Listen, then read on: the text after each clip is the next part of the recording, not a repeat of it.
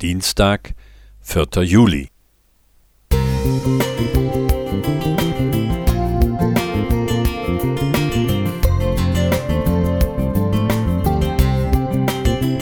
Ein kleiner Lichtblick für den Tag.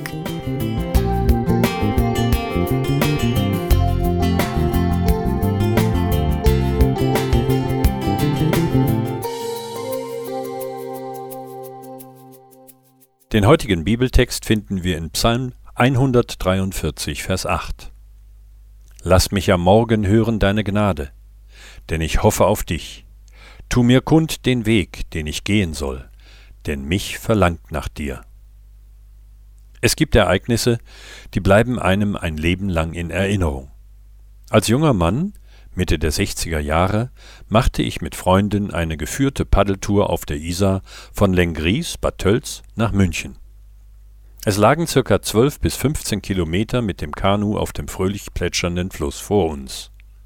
Nach einer ausführlichen Einweisung durch den Führer ging es los.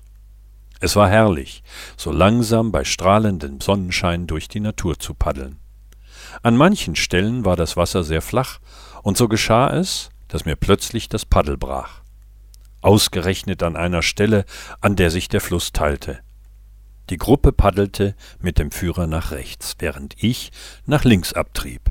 In mir stieg Panik hoch und ich schrie.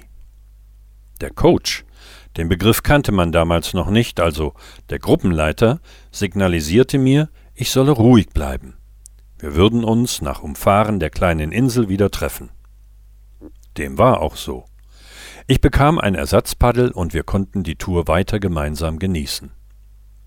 Schließlich erreichten wir München und alle waren beeindruckt von dem Erlebnis und glücklich, es geschafft zu haben. Das ist jetzt Jahrzehnte her und ich muss immer wieder an zwei Dinge dabei denken. Zum einen an das Bibelwort Tu mir kund den Weg, den ich gehen soll. Plötzlich kann es dir passieren, dass du dich auf einem unbekannten Weg befindest. Dann lass dich nicht von Panik übermannen, sondern hoffe und vertraue auf Gottes Weisung und Gnade. Zum anderen hast auch du einen Coach. Denn er hat seinen Engeln befohlen, dass sie dich behüten auf allen deinen Wegen, heißt es im Psalm 91, Vers 11. Dieses Wort begleitet mich nun fast ein Leben lang und hat sich damals, wie auch bei vielen anderen Begebenheiten und Ereignissen, stets bewahrheitet. Hans Wilhelm.